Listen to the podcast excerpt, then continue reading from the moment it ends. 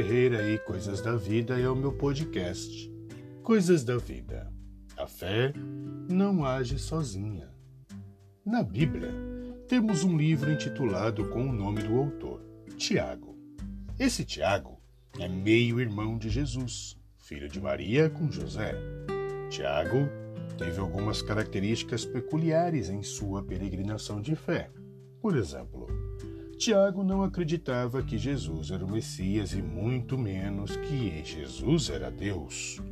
Tiago passa a acreditar em Jesus só após a ressurreição, possivelmente porque Jesus apareceu a ele.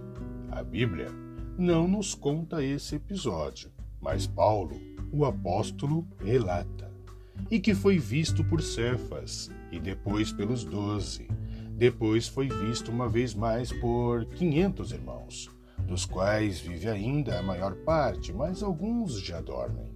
Depois foi visto por Tiago e depois por todos os apóstolos. Tiago é o cara que assume a comunidade cristã em Jerusalém e tinha um apelido em comum.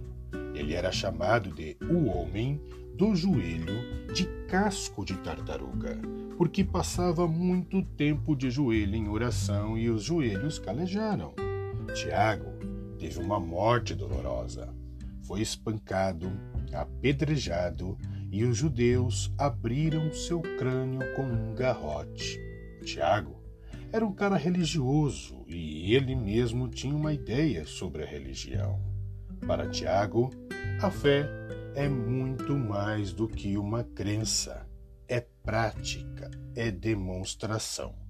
Tanto que ele diz acerca da religião verdadeira em seu livro: a religião pura e imaculada para com Deus e Pai é esta: visitar os órfãos e as viúvas nas suas tribulações e guardar-se da corrupção do mundo. Para Tiago, a religião é uma demonstração de fé, dando assistência a quem precisar. O ultimato de Tiago é que quem tem fé demonstra. Em outras palavras, a genuína fé, segundo Tiago, requer algo.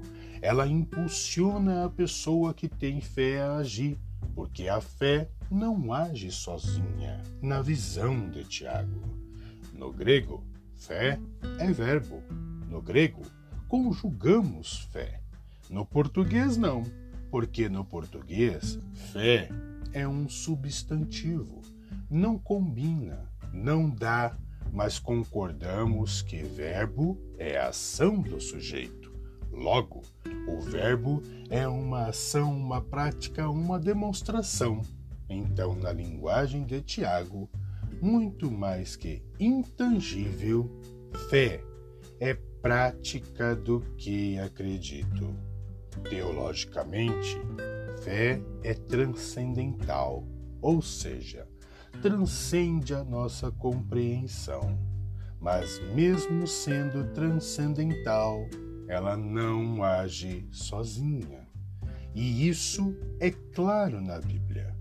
Grandes homens demonstraram a sua fé com a prática. Por exemplo, Moisés. Quem não conhece Moisés? Moisés era um homem de fé e demonstrava isso em todas as ocasiões da sua vida. Moisés tinha fé, mas se não fizesse nada nas situações que viveu, nada aconteceria. Nathanael Brandon disse: Se eu não fizer nada, nada acontecerá. Na abertura do Mar Vermelho, ele ora, ele pede socorro, ele usa a ferramenta de trabalho. As que ficar parado, inerte, esperando, isso não. A fé não age sozinha. Jesus, na ressurreição de seu amigo Lázaro, disse: Tirai a pedra.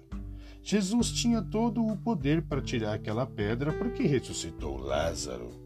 Mas a fé não age sozinha. Ela agiu em parceria com alguns homens que tiraram a pedra.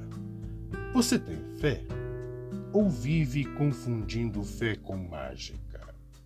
O que a fé está exigindo de você nessa parceria? Ela vai transcender o impossível e você fará o possível junto a ela. Então, qual curso você tem que fazer para que o impossível aconteça? Em qual área devo me qualificar para o impossível fluir? Qual horário devo acordar para o impossível se manifestar? Qual é a sua parte nessa sociedade, sociedade entre você e a fé?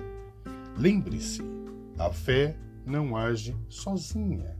Faça uma autorreflexão e se planeje. Monte um esboço de rota. Tire as pedras, porque em cima do que você está fazendo, a fé vai agindo. Tiago ainda nos dá uma recomendação. Meus irmãos, que aproveita se alguém disser que tem fé e não tiver obras?